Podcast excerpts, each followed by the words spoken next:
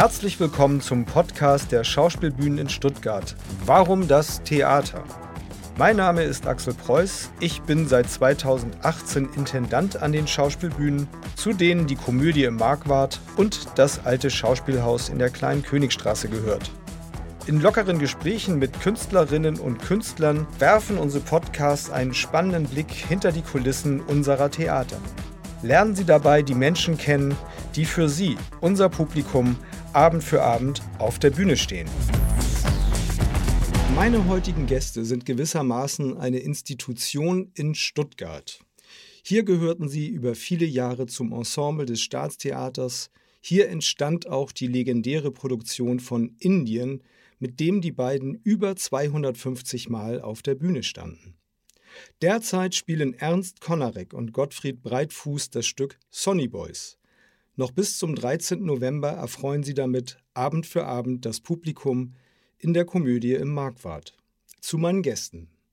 Ernst Konarek wurde 1945 in Österreich geboren. Seine Ausbildung erhielt er am Wiener Max-Reinhardt-Seminar.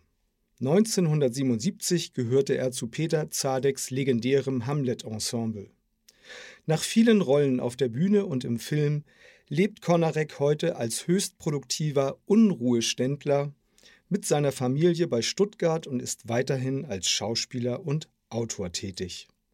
Gottfried Breitfuß wurde 1958 ebenfalls in Österreich geboren. Seine Ausbildung erhielt er am Salzburger Mozarteum. Nach Theaterstationen, unter anderem am Residenztheater München und dem Staatstheater Stuttgart, trat er dem Ensemble des Zürcher Schauspielhauses bei, dem er seit 2005 noch immer angehört. Herzlich willkommen Ernst Konarek und Gottfried Breitfuß. Schönen guten Tag. Hallo. Schön, dass ihr da seid. Lasst uns von eurer aktuellen Inszenierung sprechen. Sonny Boys handelt von zwei Komödianten, die sich nicht leiden können. Trotzdem können die beiden nicht voneinander lassen. Wie geht es euch? Habt ihr euch noch gern? Also was mich betrifft, ja, jein. Äh, wird sich jeden Abend wieder neu rausstellen, wie es uns privat nachher geht. Wir sagen uns ja immer, bevor wir auf die Bühne gehen, ab jetzt nehmen wir uns nichts mehr übel und das haben wir bis jetzt immer geschafft und steigen nachher ganz frisch und wirklich erfrischt von der holden Kunst erfrischt wieder ins private Leben. Das ist sehr angenehm und freundschaftlich. Sehr schön. Ja, also äh, ja nur bedingt gern zusammenarbeiten. nicht? Das ist natürlich so eine Sache auch immer mit dem Gottfried. Man ist vor keiner Überraschung sicher, ja, wenn Zwischentexte kommen, aber die Zwischentexte sind auch manchmal sehr launig und das Publikum gutiert sie. Danke für die Blumen. Wie lange spielt ihr beiden schon zusammen Theater? Mit welchem Stück hat eigentlich eure Zusammenarbeit, diese Künstlerehe begonnen? Radio Minerva. Ja, und am Staatstheater, glaube ich, war das erste 1993 mit ähm, ähm, äh, äh, äh, Millington Singh. Ne? Held der westlichen Welt war es nicht. Um das war ein anderes Stück. Du magst dich ja, erinnern. Die Schwindsucht der Landbevölkerung, nein, die Sünden der Sünden. 1993. Ja, da hat er mich K.O. geschlagen. Also das heißt, es war lieber auf den ersten Blick. Ja, ja, ja mit einem Schlag begonnen, mit einem Uppercut. Ich bin genäht worden nachher die Ärztin hatten uns nicht geglaubt, also die Ärzte im Krankenhaus, meiner Frau und mir, dass das auf dem Theater passiert wäre. Die hat uns ausgegangen, Theater, ja. ja. Und dann hatte ich so ein blaues Auge. Und am nächsten Tag bin ich nach Österreich geflogen. Glücklicherweise waren die Kontrollen noch nicht so wie heute, sonst weiß ich nicht, ob ich nicht ausgesondert worden wäre. Ja, die Leute vergessen immer, dass Theater lebensgefährlich ist. Ja, ja. Das war eure erste Begegnung so auf der es. Bühne. Ja. Mit einem Faustschlag, ein Uppercut. Hast du äh, eine, eine Expertise in Sachen Faustkampf? Weil Uppercut ist ja so ein Fachbegriff. Ne? Nein, fiel mir nur ein, weil der Ernst war ja auch mal Boxer früher. Ja. Und er hat es gut genommen. Und ich habe, unvergesslich wird für mich sein, wie ich in die Garderobe kam, da äh, saß der Ernst und wurde ein bisschen notdürftig verarztet. Und seine Frau Sabine saß da und hat mich angeschaut. Ich werde diesen Blick nie vergessen. naja, das war, war oh, also es war kein Uppercut, sondern es war direkt auf die Augenbraune und die klaffte. und das sieht ja viel gefährlicher aus, als es wirklich ist. Ja. Also das wird dann genäht und ist dann wieder okay und so weiter. Und ja, also ich habe zwar noch nie, also auch beim Boxen da oben ähm, eine abgekriegt, aber ich habe es gesehen, wie das aussieht und äh, dadurch hat es mich eigentlich nicht erschrocken im Grunde genommen. Und der Regieassistent kam aus der Gasse gespritzt und hatte dann einen großen Topf Vaseline irgendwie zur Hand, den ja. er dir da erstmal reingeschmiert hat. Und, und der, der Dings und der, der Inspizient ist mit dem Handtuch gekommen, hat, hat zugewedelt.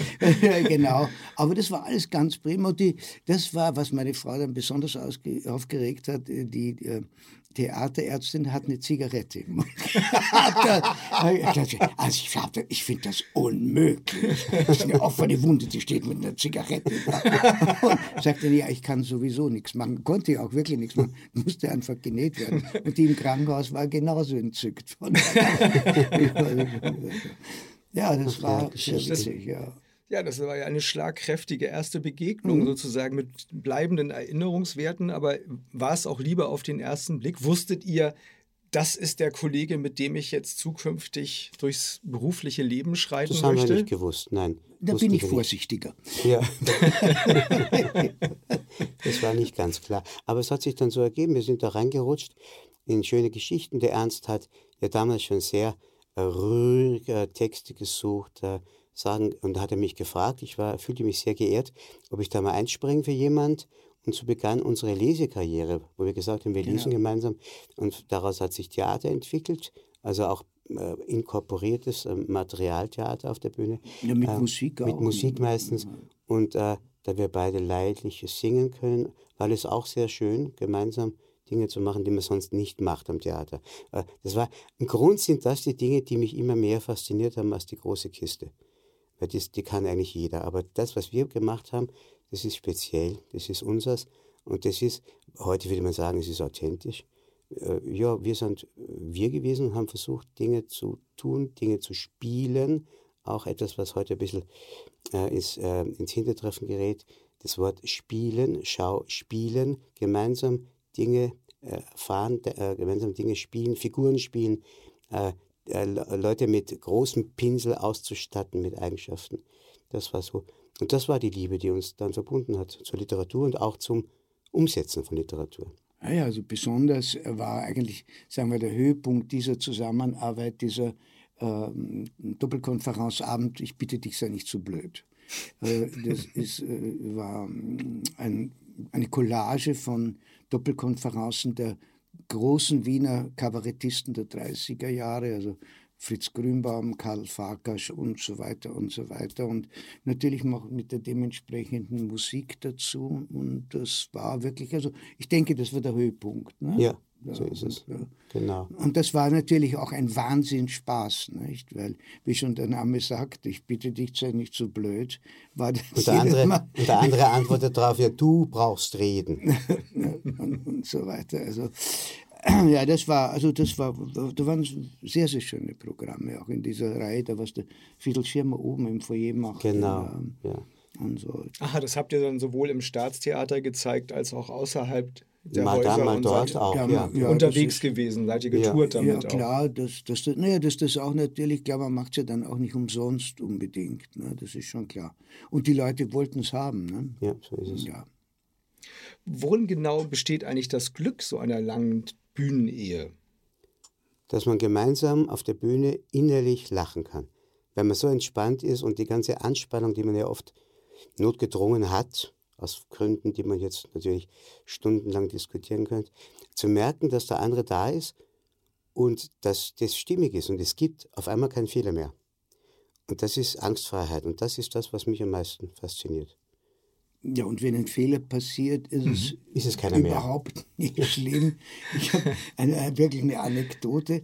Seit zwei Vorstellungen habe ich eine Stelle, äh, plötzlich, also ich kann den Text, das ist lächerlich, ne, wo ich plötzlich in Schleudern komme und äh, Grimms Märchen erzähle, schon im Kontext mit dem, was da vorher und nachher ist.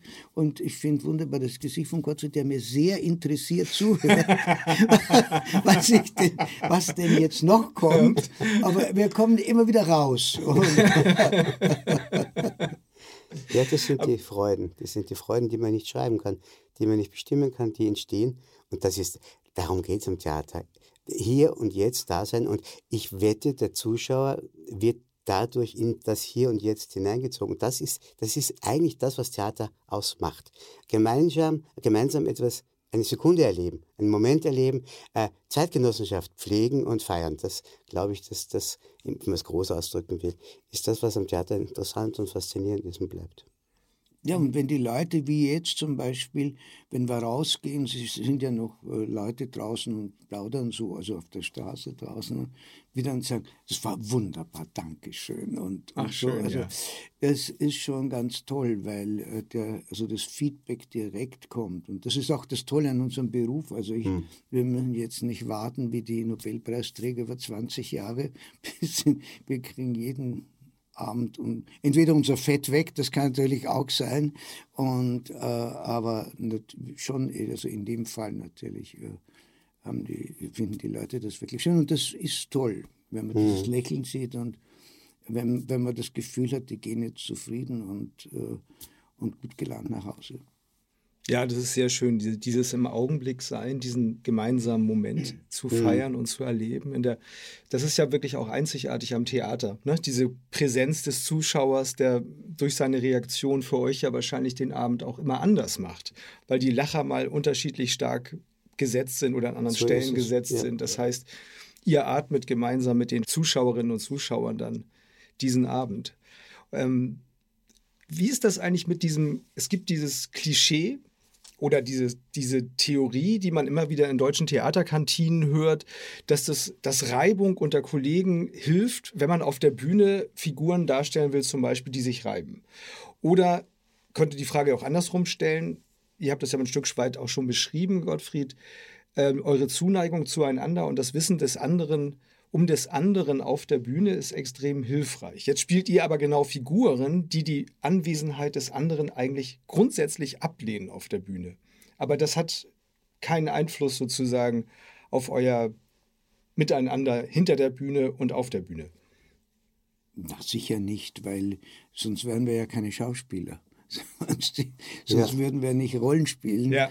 Und äh, das ist ganz klar, dass das äh, auf der Bühne, also dass sich diese Streitgespräche und so weiter, die, je, ich glaube eher sogar, je besser man sich leiden kann, desto intensiver. Und gröber darf man ja, auch sein. Ja, ne? Es ist ja wie, wie in einer Beziehung. Wenn eine Beziehung Streit nicht aushält, Konflikt nicht, Meinungsverschiedenheit nicht aushält, was soll das für eine Beziehung sein? Und äh, was da noch einspielt in dem größeren Sinn ist, äh, man sagt, ist auch so ein Klischeesatz, äh, ein guter Komiker oder nur ein guter Dram, äh, na, wie ist es umgekehrt ist es, äh, ein guter Tragödie muss eigentlich ein guter Komiker sein. Hört man ja von vielen Kollegen. Äh, die wirklich großen Tragödien waren auch Komiker, weil sie wissen, wo der Abstand ist. Der Abstand zur Rolle, der Abstand zum Thema. Und das ist interessant. Das erschafft eine Souveränität, die Lockerheit erzeugt und nur Lockerheit ist im Grunde genießbar. Verkrampftheit äh, genießt ja keiner. Mhm. Ja, das ist schrecklich. Das merkt doch das Publikum sofort. Sofort, ja, ja, natürlich. Ja, also und wenn auch unterschwellig, ne? weil der Funke nicht überspringt, weil die Freiheit und die Lockerheit nicht da ist, ne? weil es dann zwischen den Kollegen auch nicht so läuft. Also das, das Ping-Pong-Spiel des Dialogs, mhm. das ist natürlich dann sofort spürbar, ohne dass man als Zuschauer manchmal beschreiben kann, woran liegt es jetzt gerade. Das ist Energie. Das ist pure Energie. Energie. Ne? Ja, pure Energie. Äh, du hast gerade die Tragödie angesprochen äh, und vielleicht das Verhältnis desjenigen, der gut Tragödie spielen kann, zur Komödie. Ähm, habt ihr Vorlieben? Also kurze Antwort, kurze Frage. Ernst, Tragödie oder Komödie? Was spielst du lieber? Schwer. Äh, schwere Frage, ja. Äh, ich, ja, ich kann dir ein Stück sagen oder Stücke sagen, die ich gespielt habe, die äh, durchaus in die Tragödie gehen, die ich genauso gern gespielt habe wie, was ich jetzt Indien oder jetzt Sonny Boys oder wie auch immer, also Komödien. Äh, ich kann da eigentlich gar nicht sagen, dass ich eine Vorliebe da habe. Ganz im Gegenteil, das ist beides, das kommt aufs Stück an natürlich. Ne? Und ich, ich finde nur, was, was, was ich, also, was ich, ich würde es eher so benennen, dass ich sage, also ähm, eine Tragikomödie wie Indien, ja? oder oder auch Sonny Boys oder Sonny Boys ja genau Sonny Boys oder oder auch wie was ich gespielt habe die, die Judenbank mhm. ne, im, beim, im Theaterhaus das sind das war saukomisch äh, aus dem einen Grund und das ist natürlich ziemlich makaber es war aber so und ich habe es auch so gespielt der hatte, der war, also der war paralytisch, der konnte sich nicht bewegen mhm. und und das äh, und das war hat bei dem Publikum nicht ein Befremden ausgelöst, sondern eher ein Verständnis und ein wohlwollendes Lächeln, wenn dann irgendwas passiert ist. Ne? Also und das ist, also das würde ich sagen, das würde ich präferieren im Theater, also beim Spielen. Mhm. Gottfried? Ich glaube, dass es diese beiden Begriffe pur ja nicht gibt. Mhm. Äh, jedes, jede gute Tragödie hat auch komische Seiten. Äh, ist das eine Tragödie, ist das eine Komödie, eine Geschichte von Thomas Bernhard, wo er sagt, was ist denn lustig oder was ist denn die größte Freude ist die Schadenfreude. Das sind ja auch keine reinen äh, keine reinen äh, Genrebegrifflichkeiten, die sich abgrenzen, sondern es fließt ja über. Und dann ist es auch erträglich. Nur Tragödie, das hält auch kein Mensch aus, glaubt auch keiner. Es, es überlebt ja keiner. Die Figuren haben ja äh, jenseits des, des, was sie auf der Bühne am Abend zeigen, ja auch noch ein Privatleben. Also ein, ein Tagesleben, ein Nachtleben. Äh, das kann man nicht so rausschneiden. Das wäre ja wirklich sehr schablonenhaft und sehr klischiert, würde man das trennen wollen. Also die guten, großen, berühmten Stücke auch sind ja in der Regel Stücke, die tatsächlich beide Elemente haben. Nicht? Also ich finde, wenn man es gibt Shakespeare-Stücke, die sind einfach nur von A bis Z tot ernst und traurig und anstrengend und es wird gemordet und gestorben und intrigiert. Und man hat so gar nichts, an dem man sich festhalten kann als Zuschauer, weil man eigentlich immer nur dem Bösen dabei zusieht, wie es noch schlimmer wird.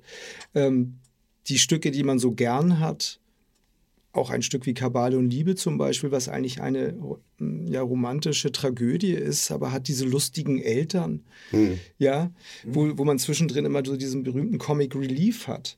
eigentlich nicht, ja. so dass man sozusagen innerlich vorbereitet wird durch diese Entlastung wieder auf das nächste schreckliche Erlebnis, was dann um die Ecke kommt. Aber ich glaube auch nicht, also das ist und so ist es wahrscheinlich für euch auch dieser Wechsel auf der Bühne, die Tragikomödie zumal, die dann beides möglich macht, also auch mit den Mitteln der Komödie trotzdem an die Figuren ran und so tief hineinzugehen, mhm. dass man an, an Punkte kommt, die einem wirklich wehtun, also wo man den Figuren auch ins Tragische folgt, aber trotzdem den Moment immer wieder auch dann findet zurück äh, in, in das Komische, in das Leichte.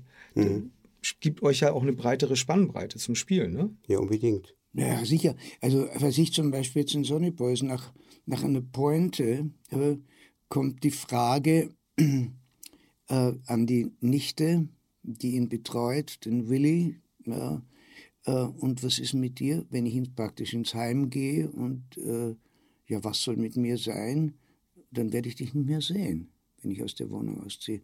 Und dann sagt sie, nee, du wirst, äh, und dann kommt natürlich die Auflage und sagt, äh, du, wer, wer fährt schon freiwillig nach New Jersey? Und dann geht es wieder weiter, mhm. es geht dann wieder, und das ist, das ist so eine Ecke, das dauert vielleicht 30 Sekunden, nicht einmal.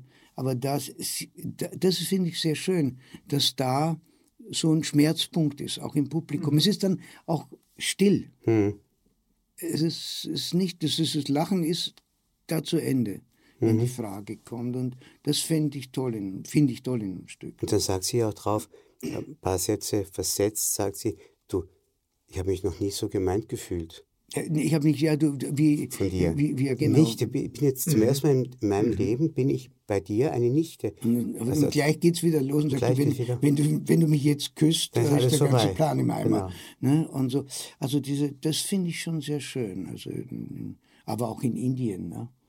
Ja. In den, wenn, also wirklich, das, ich finde deshalb das Stück, also nicht des, nur deshalb, aber es ist toll, weil man wirklich bis zehn Sekunden vom Tod des Fellner lachen kann. Da kommt noch ein blöder Witz von dem Bösel und auf einmal ist er tot.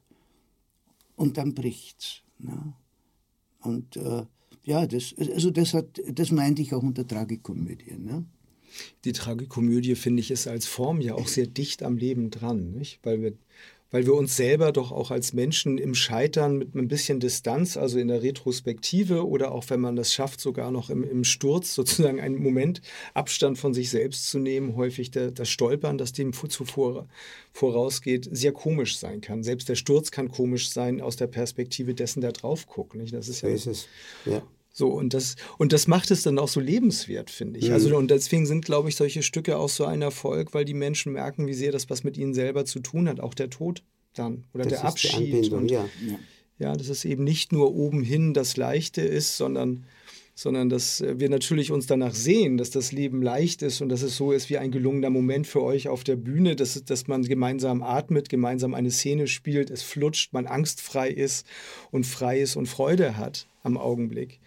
Ähm, aber der nächste Abgrund kommt bestimmt, ne? der nächste Abtritt kommt bestimmt, mhm, der nächste, der nächste, Vorhang kommt bestimmt. Theater hat ja auch permanent sowieso was mit Abschied nehmen zu tun. Das ist ein Sterbenlernberuf, ja. Ja, ist es, ne? Habe ich mal so gesagt beim Interview. Also, ja, das ist ein Sterbenlernberuf und der einzige, den ich kenne, der, ja. äh, der wenn, wenn man das überhaupt lernen kann, ich weiß es ja nicht, aber das ist sehr hilfreich zu merken, dass das immer zu Ende ist. Und zwar jede, jeder Satz ist der letzte, könnte sein, so wie im Leben.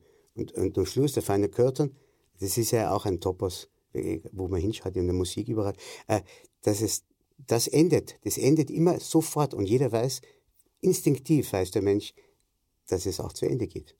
Und das macht die Sache im besten Falle komisch. Naja, also es war interessant. Also das, ich, hatte, ich hatte Krebs vor 17 Jahren. Und mhm. wir hatten Indien gespielt und der Fellner, der stirbt ja an Krebs. Und ich habe das gespielt, wissend, also dass es, dass es so ist. Ne? Und es war für mich, ähm, Gottfried wusste es auch, es war aber für uns eigentlich fast wie eine Therapie, weil mich öfter Leute gefragt haben, sag mal, kannst du das, geht mhm. das? Und, aber genau das geht, genau das geht. Also wenn man das vor Augen hat und das, die, also die Gnade hat, es wird fast die Gnade hat, es spielen zu können, äh, finde ich, das ist, äh, das ist ein großes Geschenk. Mhm. Weil du eine Form von Umgang damit gefunden hast, Natürlich. spielerisch, ja. ne? So, so wie es einem auch helfen kann, beispielsweise Tagebuch zu führen über Ereignisse, um sie zu reflektieren oder auch in eine Distanz von einem zu bekommen. Ne? Mhm. Erstmal wegzubekommen, um sie dann aber wieder annehmen zu also können. Also nah, fern. Andere, Immer ja. nah und fern. Ne? Weg, ja. weg, wegziehen und wieder herzoomen. Sagen, wie, wie, weit kann ich hingehen? Man darf ja nicht zu nah, sonst fällst du aus der Rolle. Ja. Wenn man zu nah reingeht, kannst du nicht mehr sprechen.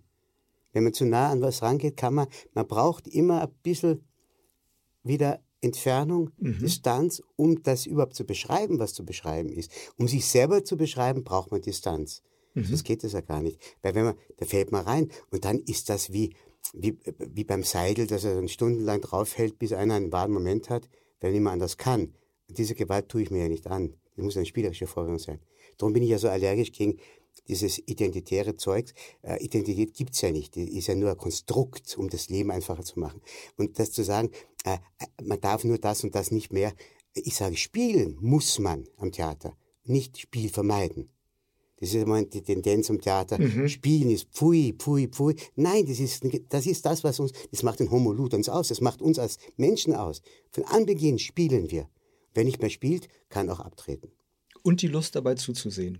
Dann das wird Theater das. draus. Ja, ne? nur dann. Ja. ja. Das finde find ich auch, geht mir ganz genau so. Sprechen wir kurz von euch, also von, von den Schauspielern und dem Menschen, von diesem Verhältnis ja, auch von diesem Nahverhältnis zu der Rolle, die man dann entwickeln muss, aber auch nicht, du hast es gerade gesagt, man darf aber trotzdem auch nicht zu nah ranrücken, um noch sprechfähig zu sein. Was bedeutet es für euch, zu wissen, heute Abend habe ich eine Vorstellung? Strukturiert das den Tag? Das, sind die, sehen eure Tage dann anders aus, als wenn abends frei und Couch und nichts tun ist? Was macht das mit dem Tag? Mit euch? Also, ähm, ich würde jetzt meinen Mittagsschlaf halten. Nein, ja. Nein, es ist so, äh, ja, es ist, äh, es, es, ist schon also polarisiert auf den Abend hin. Ne? Also, äh, dass ich zum Beispiel, ja, also mittags wenig esse. Ne? Das ist, dass ich äh, im Fitnessstudio weniger mache. Mhm. Und dass ich, äh, also wenn ich, wenn ich jetzt natürlich, wo wir jetzt 22, 22 verstanden haben, jetzt gespielt, natürlich nicht mehr den ganzen Text, aber am Anfang habe ich für mich also nochmal den ganzen Text rekapituliert und habe den Text äh, nochmal so vorbeigehen lassen. Ne? Und, aber ich ähm, kann schwer was anderes machen. Also wirklich, ich kann, äh, ja, ich kann was lesen, aber ich kann nichts anderes arbeiten, unter Anführungszeichen. Mhm, also nicht kreativ, zum Beispiel schreiben. Das ne? kann ich nicht. Also, so. weil, weil da die Konzentration mhm. äh, schon auf den Abend hin ist und äh, ich auch zeitgerecht zum Beispiel, ja, meist so eineinhalb Stunden, zwei Stunden vor dem Theater bin, äh, weil das könnte ich auf den Tod nicht leiden. Also wenn ich ins Theater hetze, rums rauf auf die Bühne und geht schon los. Äh, man braucht eine Zeit, also was ich, wir beide in der Garderobe machen, den, mit, der, mit der Julia den Text und das ist ein, ja, das ist wirklich, äh, ja, traditionell ja. eigentlich schon, ne? Bei, zwischen uns auch. Man kann das sagen, dass wir die 240, 50 Vorstellungen von Indien jedes Mal vorher den ganzen Text durchgesprochen haben. Boah. Jedes Mal, jedes Mal. Da, war, war keine, da gab es keine Ausnahme. Auch wenn wir vortags mhm. gespielt haben, nächsten Tag haben wir uns getroffen und ohne dass wir es ausgemacht haben, hat sich so ergeben und das hat uns immer frisch gehalten. Ja, glaube ich sofort. Aber das ist, finde ich auch, also der, die Professionalität der, entschuldigt den Ausdruck, alten Schule. Nicht? Also sich wirklich akribisch vorzubereiten. Du hast es ja auch gerade beschrieben. Also im Prinzip, wenn ich dich richtig verstehe, Ernst, beginnt der Tag schon mit dem Gedanken an die Vorstellung, das strukturiert es dann durch. Also das heißt, das Frühstücksei wird schon sozusagen im Bewusstsein aufgeschlagen, nicht so viel Energie verschwenden. Dann, dann im Fitnessstudio das Training sozusagen auch entsprechend äh, zu konfigurieren, dass da auch nicht zu viel Energie verpulvert wird. Ja, ja. Und dann, so wie ihr heute auch im Tonstudio, ähm, fand ich toll, zehn Minuten früher da wart, dass man, dass wir schon mal uns in die Augen sehen konnten, seid ihr dann zwei Stunden vorher da und macht wirklich den Text. Weil das ist ja etwas, was ich heute nicht mehr so häufig erlebe, irgendwie in dieser Fokussierung und auch dann wirklich den Text nochmal komplett einfach zu machen. Das ist ja nicht wenig. Ihr bewegt ja viel Textmenge da auf der Bühne. Also das heißt, ihr macht im Prinzip pro Tag zwei Vorstellungen wenn man so will. Also zweimal ja, den Text. Also durch. jetzt äh, haben wir schon ein bisschen eingeschränkt den Text. Also was für mich zum, was ich, also ich mache zuerst die Szene mit der Julia, die ich mhm. allein habe, äh, mit ihr. Das ist für mich ein Aufwärmen. Das ist wie, mhm. ja, wie ein Boxer, der dann in, in der Kabine schon sich äh, warm macht und dann kommt der Gottfried dazu ähm, ja, dann, also wie gesagt, es läuft dann und läuft dann und dann gehst du auf die Bühne, dann setze ich mich eine Viertelstunde vorher auf die Bühne und höre mir die Leute an. Ah, die hörst du hinterm Vorhang schon in den Saal reinströmen? Ja, ja, und ich in der Übertragung in die Garderobe. Du hast die Mithöranlage an und hörst auch an, den Saal. Wie viele werden es sein und Stimmung. Und, es ist schon das ist spannend. Es ist ein Ritual. Es ist, auch, ja, ist, ist ein Ritual. Ja, finde ich. Also das heißt, du, ihr braucht auch beide, du live, du, Gottfried, Übertragen, sozusagen über die ja. Mithöranlage, also ja. für unser Publikum zum Wissen, im Saal sind Mikrofone, insbesondere bei der Bühne, sodass man dann im Hinterbühnenbereich, also in den Garderoben, das Publikum tatsächlich hören kann. Genau. Und zwar in dem ganzen Stimmengewirr. Und das, ja, das und das, ja, ja, das ist und toll. Das ist toll. Und dann, und dann äh, steigt das, also die steigert es die Spannung? Also hilft es dabei, sozusagen die notwendige Spannung aufzubauen oder warum macht ihr das? Also weil ich erstens einmal, und das klingt jetzt absurd, vor der Vorstellung Gottfried nicht sehen kann. Nein, Quatsch. ich hab's gewusst. ich sag dazu jetzt nichts. Na gut, nein, aber ähm, ich, ich, bin gern allein mhm. vor der Vorstellung. Und äh, ich, ich denke vielleicht auch an ganz was anderes. Also ich denke jetzt nicht, ja, was kommt jetzt oder sowas, sondern einfach. Und äh, es ist, was der Gottfried genauso wahrscheinlich empfindet, diese Atmosphäre, die da kommt, äh, ist eher, dass ich viel, viel ruhiger oder viel, viel relaxter bin. Äh, also Spannung. Also ich sage, jetzt kommt, sondern in dem Moment die Biggie so macht, ich sage, okay, jetzt kommt der Fernseher mit dem Dings und dann in die, in die Vollen gehen. Ja? Also äh, es ist so ein, ich fühle mich ein Wohlfühlen. Sage, ich würde jetzt mal sagen, ein richtiges Wohlfühlen. Das sind jetzt die da unten. Ich sehe es da, die sehen mich nicht. Ich, aber, aber, ich höre euch. also so ein, so ein äh, also so würde ich es jetzt finden, ja. Eine Erklärung, Biggie ist, die dir das Zeichen dann gibt, dass es losgeht, ist unsere Inspizientin und Requisiteurin ja. auf der Seitenbühne in der Komödie ja, am Marktwart. Wunderbar. Also ich ja, dachte, fantastisch. Das ist wirklich eine, also das ist ein Juwel, die ja. Frau. Ist wirklich, eine Präzision, also, Genauigkeit. Ja, und, Super. Und, ja. und auch so, wie sie die Sachen, also jetzt als Requisiteurin auch äh, bearbeitet ja, hat. Ne? Das war am nächsten Tag da. Und, ja. und äh, da war nur also von einem Ohrstäbchen was geknickt. Am nächsten Tag war das wieder ja. gerade. Also das findet man, ich glaube, das, das ist auch mehr. am Aussterben, diese, diese Menschen. Das die mit so, einer Liebe zum, zum ja. Detail. So, bei meinem Stock gibt es unten einen Gummi, Gummipfropfen, hat jeder Stock. Das war ausgefranst. Und man hörte langsam schon das Holz unten am Boden ankommen. Sie war die Erste, die gesagt hat, no, und hat sie ausgetauscht. Ach, wunderbar. Ja. Nur was ja. ich das gesehen auf der Bühne, auf dem Monitor, der, der franz, der was aus, ist sie hin und am nächsten Tag hatte ich da wieder alles picobello. Wunderbar. Also ja. das freut den Intendanten natürlich ja. sehr. Und äh, wir grüßen an dieser Stelle äh, Biggie, unsere Requisiteurin. Das machen wir. Ja, gerne. gemeinsam. Für die tolle Arbeit. Vielen herzlichen Dank. Toll. Ja.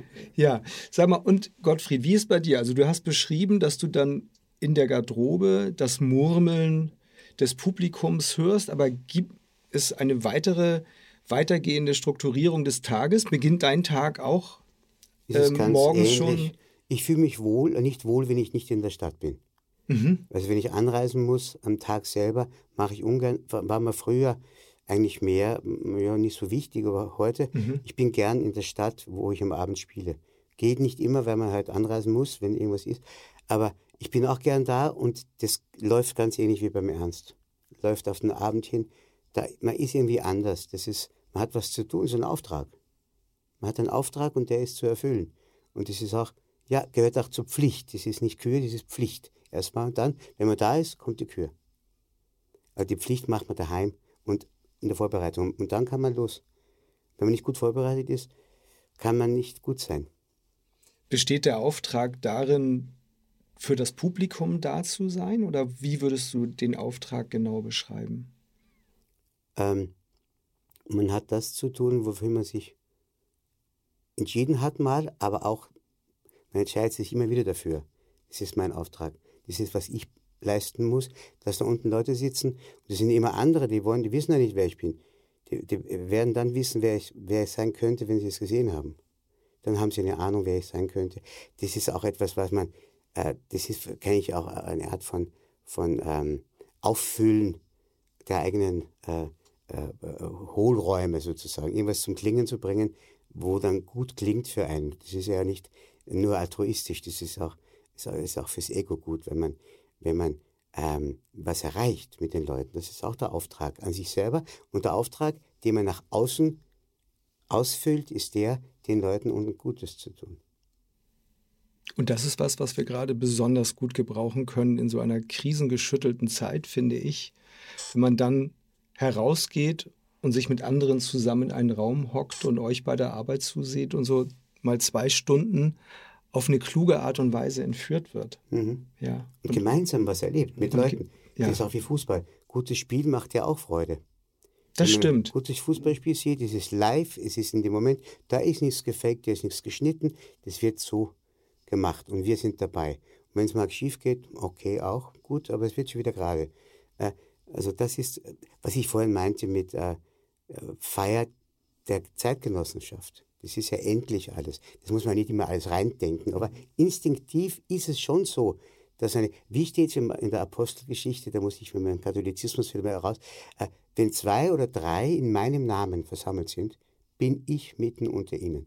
Da muss man jetzt nicht christlich lesen. Wenn es eine Idee gibt und da versammelt man sich dafür, dann ist man schon eigentlich im Gottes- und Menschendienst drin. Und das heißt Gemeinschaft. Und das zersplittert eh so furchtbar im Moment.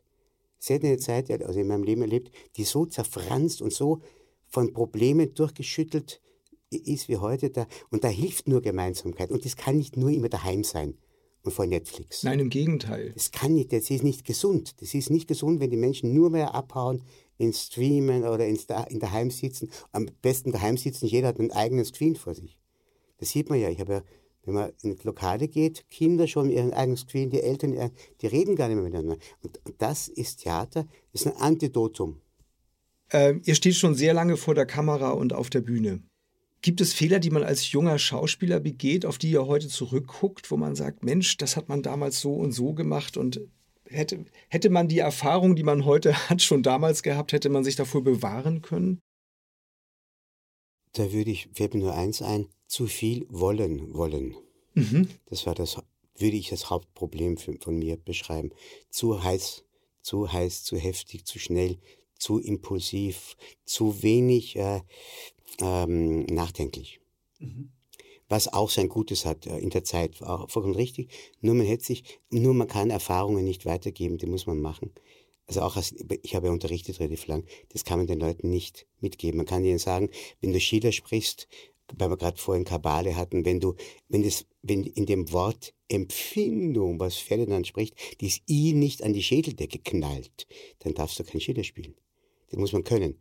Die Vokalisen, das, also das hat, das hat mir keiner beigebracht. Das habe ich den Leuten, die mit mir äh, gelernt haben, mhm. beigebracht, dass sie, wenn sie Schiller spielen, habe an, an, einem Wort, an dem Wort Empfindung, Empfindung, Empfindung, das tut weh, das muss wehtun beim Ka bei Kabale, beim, beim Ferdinand. Das muss, das muss dir gelb aufstoßen hinten. Das muss dir so wehtun, dass, weil sonst kannst du das Wort Empfindung nicht sichtbar machen. Und das weiß man natürlich in dem Alter nicht mhm. in jungen Jahren. Muss er auch nicht. Das kommt ja mit der Zeit. Und wenn, wenn jemand einen aufmerksam macht darauf, kann es einem helfen, in Sprache reinzugehen. Ich habe auch erst mit 30 lesen gelernt, in Wahrheit. Also richtig lesen. Mhm. Richtig tief lesen. Das kann man nicht mit 20, mit, also ich nicht, mit 17, 18 auf der Uni. Da habe ich es nicht gelernt. Ich habe es gelernt, indem man es tut, lernt man. Nur wer die Leier spielt, lernt die Leier spielen. So, ja, also es hat sich bei mir äh, immer erstaunlich entwickelt. Also äh, ich habe angefangen ähm, und war in dem ersten Theater, wo ich engagiert war, schrecklich unzufrieden, weil ich äh, immer kleine Rollen gespielt habe. Und, äh, das war äh, deshalb äh, unbefriedigend, weil ich mich nicht ausprobieren konnte. Und das war für mich das Entscheidende, dass ich dann später, also wie ich äh, eben Zade kennenlernte, aber auch schon vorher immer mehr in dieses Ausprobieren, was, was ist möglich oder was kann ich überhaupt, äh, und immer mehr Sicherheit zu kriegen in dem, was ich will, in dem, was ich äh, auf der Bühne äh, zeigen will. Äh, also diese Sicherheit ist dann langsam gekommen durch diese Entwicklung, die ich von anderen Leuten äh, bekommen habe. Also ja, von, zum Beispiel eben von Sadek, der das war für mich ein entscheidender Punkt, glaube ich, in meinem Theaterleben, der dann äh, einfach mich gelassen hat und irgendwann gesagt hat, jetzt machst du mal genau umgekehrt. Was ich, ich habe den Laertes eben gespielt mhm. und im und, Hamlet. Im Hamlet, im, mhm. im, im Hamlet und äh, wir haben probiert und äh, 14 Tage, drei Monate haben wir probiert. Das war damals noch möglich. Und äh, 14 Tage vor der Premiere sagte er, was du ernst? Ich denke, äh, du machst das schon ganz gut, aber ist so ein Gedanke, du solltest den wie der junge Mussolini spielen. Und da ist mir alles runtergefallen, weil ich mir gedacht habe, was ist das?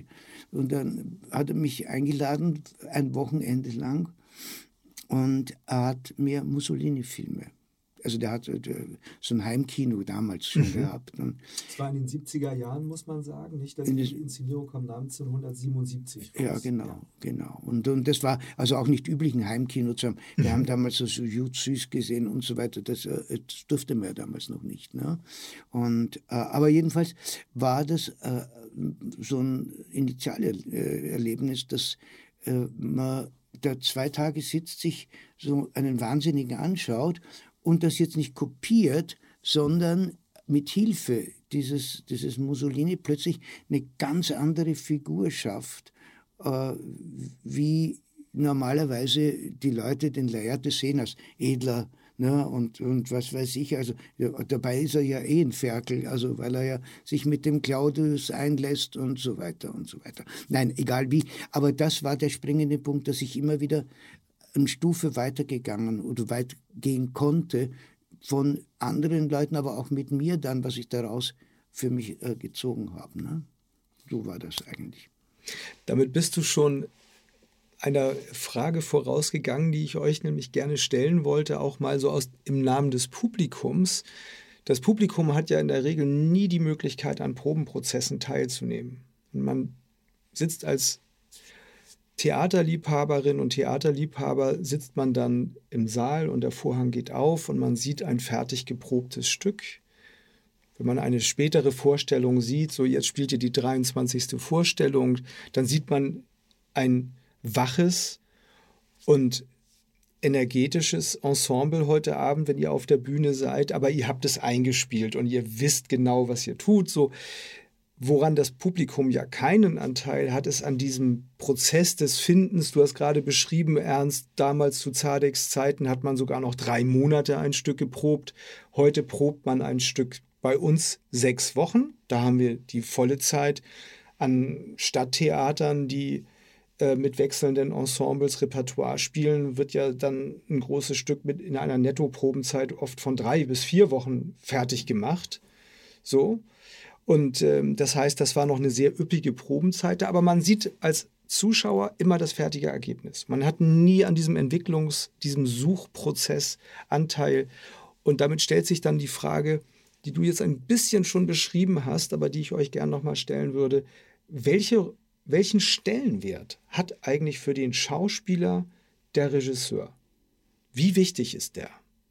Und ist der eigentlich immer gleich wichtig bei jedem Stück? Oder gibt es auch Stücke, wo ihr sagen würdet, naja, ist ganz gut, dass da unten einer mal ein bisschen korrigierend eingreift, aber ansonsten wissen wir schon, wie es geht mit unserer Erfahrung. Ich habe das gern, wenn jemand da unten ist und äh, liebend zuschaut und konstruktiv Kritik macht. Das finde ich gut. Äh, ich ich bin da sehr genau in der Wahrnehmung. Also was ich verwenden kann, nehme ich, das andere höre ich gar nicht. Oder, oder ich probiere es zumindest aus, wenn es sich gut anfühlt oder gedanklich, dieser Gedankenarbeit, äh, so quasi antizipieren, was könnte denn sein, was könnte rauskommen, wenn ich das, die Schraube da so stelle, wie, was, was hat es für Konsequenzen? Es ist, wenn jemand zuschaut und nicht im Prozess unterbricht, sondern am Ende des Prozesses beschreiben kann, dann ist es hilfreich. Mhm. Also im Prozess eingreifen finde ich immer schwierig. Das ist ja wie wenn du äh, einem Skifahrer sagst, na Moment, da kommt das linke Tor vor links, das bringt das Haut raus. Unten am Laufende kannst du sagen, da das Tor 4, das Tor 7, das Tor 8, da musst du schräger anfahren. Da musst du mehr links, mehr rechts, Bergski, Talski. Und mehr ist Regie auch nicht und das ist viel. Also das genaue Beobachten genau, und Beschreiben und der Vorgänge. Kann, ne, die oder, du anbietest oder ausprobierst, genau. ja, der Haltungen, bei, der bei Töne. Zadek zu sagen, ah, denk an den jungen Mussolini, das ist ja hilfreich. Oder Grüber hat gesagt, spiel das grün, spiel es bitte grün. grün. Was hat er damit gemeint, spiel es grün? Das weiß ich nicht. Äh, das weiß ich hast du es grün gespielt? Also grün, fand er es gut? Ich habe es grün gespielt, dann hellgrün. Hellgrün hast ja, du es gespielt. Da. Das ist äh, je nachdem, jeder, da braucht auch jeder äh, jeder psychisch Kranke braucht einen eigenen Therapeuten sozusagen und eine eigene Methode. Also ich glaube, das ist wirklich, da gibt es nicht, kann man nicht sagen. Darum ist ein, ein Regisseur für den Schauspiel, die Schauspielerin super, für andere weniger. Also so, das ist schwierig und cool ist, wenn man sich versteht und auf jeder Ebene versteht und verständigen kann. Das finde ich schon gut. Gute Beschreibung ist was, was Tolles. Das ist große Kunst auch. Also das ist das, was hilft, wenn da ein Regisseur das ist, der das, das beschreiben kann und für euch ein Spiegel ist. Nicht? So ist es, das, ja. ja. Ja, mir geht es ähnlich für den Gottfried. Ne? Also, vor allem also jetzt nochmal Zadig zu zitieren, aber äh, äh, man konnte ganz sicher sein, wenn man probiert hat und probiert hat, auch die verschiedensten Möglichkeiten probiert hat, äh, dass er irgendwann sagt, das war's. Das heißt, was der Gottfried sagt, beschrieben hat, welche Möglichkeit man am Donnerstag gespielt hat, die war's. Wenn das erst zwei Wochen später war. Also das heißt, äh, äh, man hat eine unendliche Freiheit gehabt, äh, mit einer Rolle umzugehen und hat aber zugleich die Sicherheit gehabt, dass da nicht einer unten sitzt und sagt, aha, interessant, ja, ja, sondern, sondern genau weiß, was er richtig findet und es dann auch mitteilt. Also das war für mich eigentlich das Ideale und ich, ich bin da genau deiner Meinung, äh, Gottfried, dass äh, also nicht dieses, äh, es gibt dann manchmal Regisseure, die dann reingrätschen äh, und sagen, Mensch, jetzt lass mich doch mal, ja, lass mich doch mal. Ne? Äh, viel schöner ist, wenn man sowas spielt und dann eben die, die Korrektur kommt, unter Anführungszeichen. Ne? Das ist ja auch ein Problem von Schauspiel, dass man sich selber nicht zusehen kann im Augenblick, wo man es tut. Nicht? Deswegen braucht man diesen klugen Beobachter dort unten. Ja. Kann man das so sagen? Ja, sicher. Ja. ja. Und, und auch vor allem äh, das Vertrauen zu dem Beobachter. Das ist, glaube ich, das Vertrauen ist, ist ganz wichtig, finde ich. Ne? Mhm, denke ich auch. Also in die Fähigkeiten genau zu sehen, genau mhm. zu beschreiben auch. Man muss, er muss es ja in Worte umsetzen, sei es grün, was yeah. immer es dann heißt, aber yeah. es muss ja verstanden werden. Also ihr, ihr müsst eine gemeinsame Sprache mit eurem Regisseur entwickeln, die für Außenstehende, um bei dem grünen Beispiel zu bleiben, unverständlich sein kann, aber euch alles bedeutet, was ihr wissen müsst. Mhm. Das, ja. kann, das kann genügen, sowas, ja. Ja, ja. Ja, ja, die, meine, wir machen das ja. Ähm, jetzt äh, audiomäßig, aber es gibt ja den berühmten Witz, äh, wenn ein Regisseur sagt, also vertikal mit der Hand, Wellenbewegung, also mach's nicht so, sondern so, also nicht vertikal, sondern waagerecht. Und äh, noch nie gehört? ja, ja. Dann gibt es auch Regisseure wie in Österreich und der Wochins, ne? Mhm. Der war also wirklich ein, ein Shootingstar in Österreich, weil, weil er also rasend schnell, also Goldoni, der hat Goldoni war, also war, seine Inszenierungen waren wirklich wohl sehr, sehr gut und der hat das einzige, wisst ihr was? Das war ein Kärntner. Macht Tempo, Tempo, Tempo, Tempo. das ist schwierig.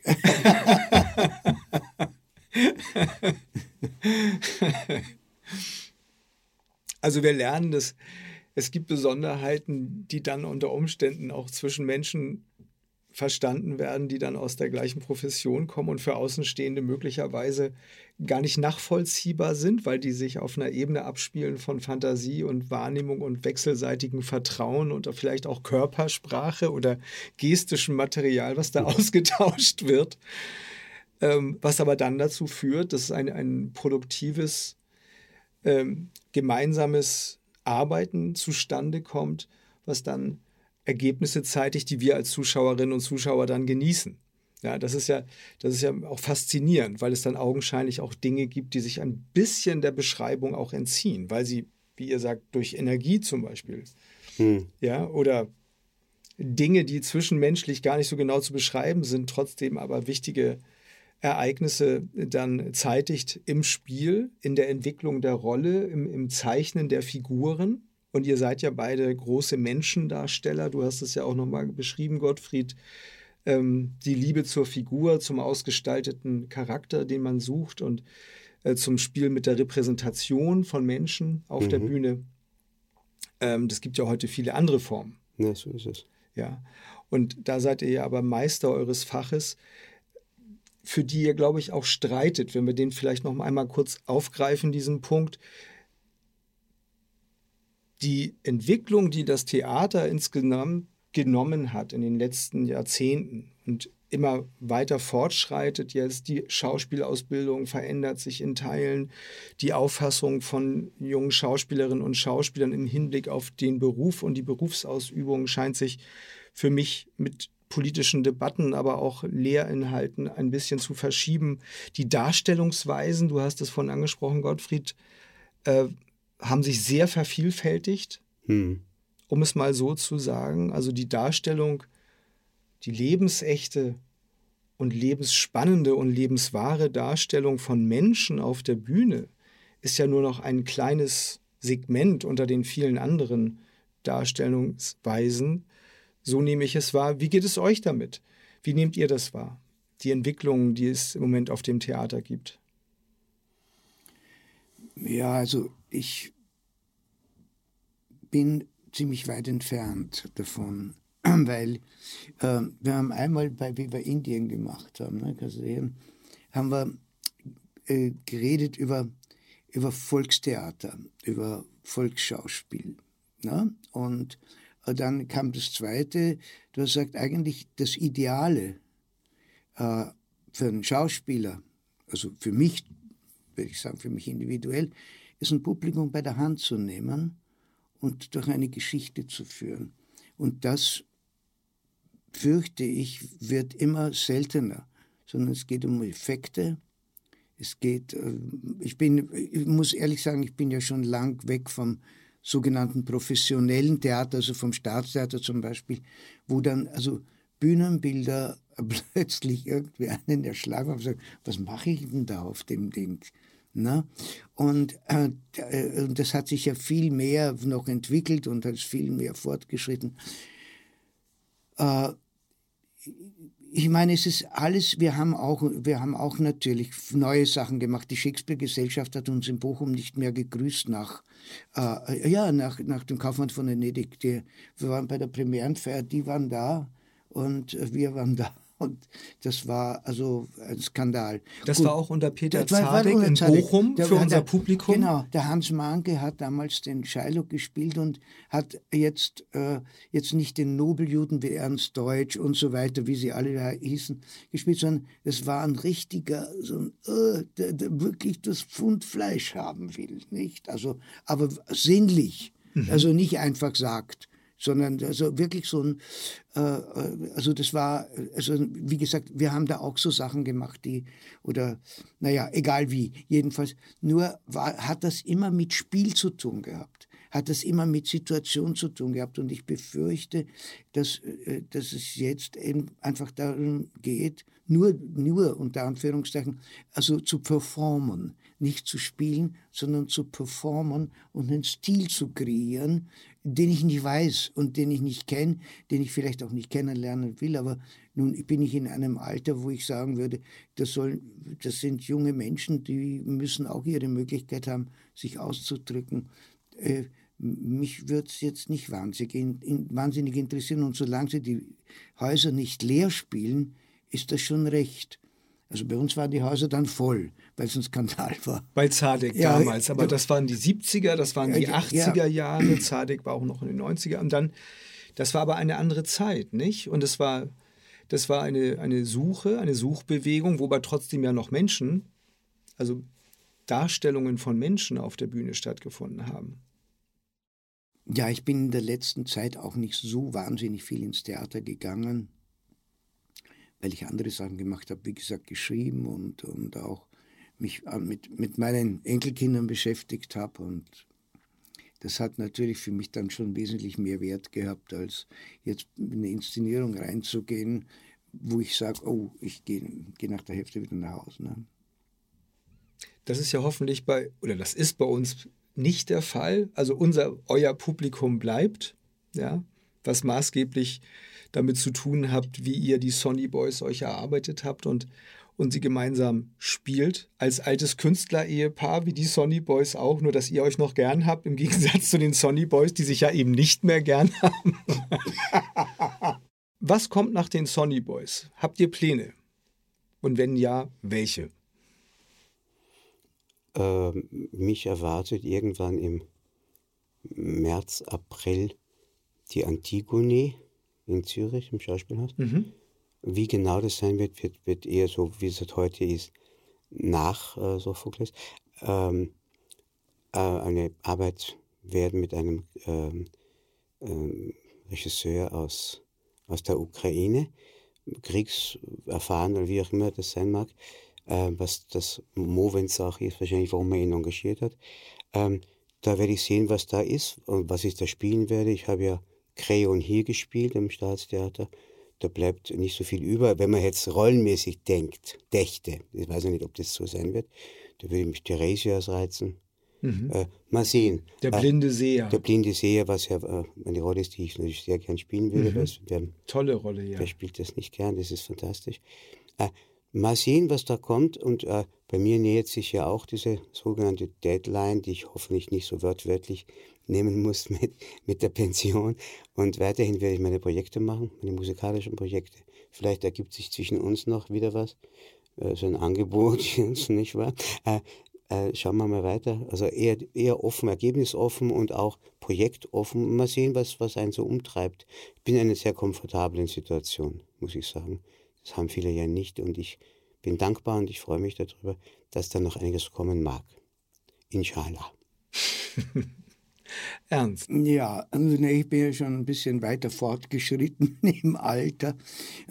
Also Golombek hat äh, äh, spaßeshalber, so halb Spaß, wir sollen noch mal das seltsame Paar spielen. Ne? also Nicole Golombek, ja. eine Journalist, Kulturjournalistin ja. aus der Stadt. Mhm. Und äh, nein, aber das war, war, wirklich halb Spaß, halb ernst. Äh, Im Moment äh, spiele ich nichts.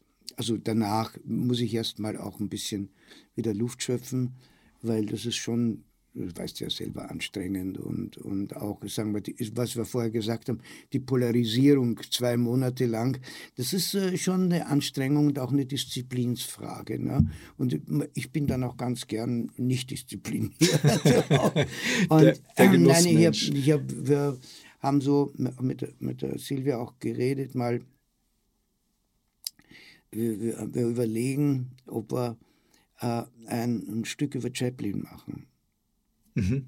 Wir haben Mit eine, Charlie Chaplin. Mhm. Über, wir haben eine, die Corinne Steidler, ich weiß nicht, die, ah ja, natürlich kennst du, mhm. selbstverständlich die ja. Corinne. Ne? hat hier, sie hat auch hier gespielt. Sie hat gespielt, ich weiß nicht. Komödie Marquardt. Zum Beispiel, zuletzt war sie hier Pippi Langstrumpf. Ja, ja, ja, ja, ja, die hat die, die, Weihnachts, äh, die, ja. die Weihnachtsstücke ja. gemacht. Ne?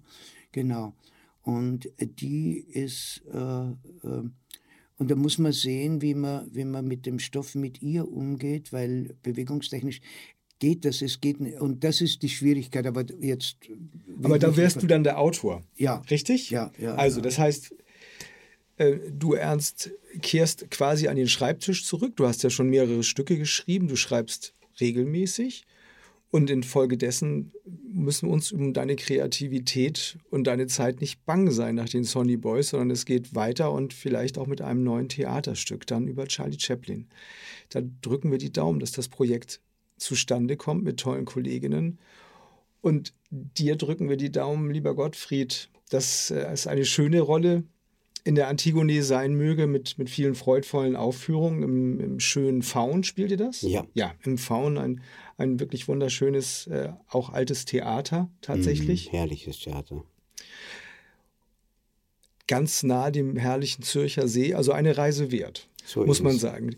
Du, Ernst, lebst ja Nähe, mit deiner Familie in der Nähe von Stuttgart. Du bleibst uns dann ohnehin erhalten und Vielen Dank. Und wer Ernst Konarek und Gottfried Breitfuß noch nicht erlebt hat, noch bis zum 13.11. spielen die beiden Sonny Boys täglich in der Komödie im Marquardt. Und mein nächster Gast ist Leon Leuker, der die Hauptrolle in Kafkas Der Verschollene spielt. Premiere am 18.10. in ihrem alten Schauspielhaus.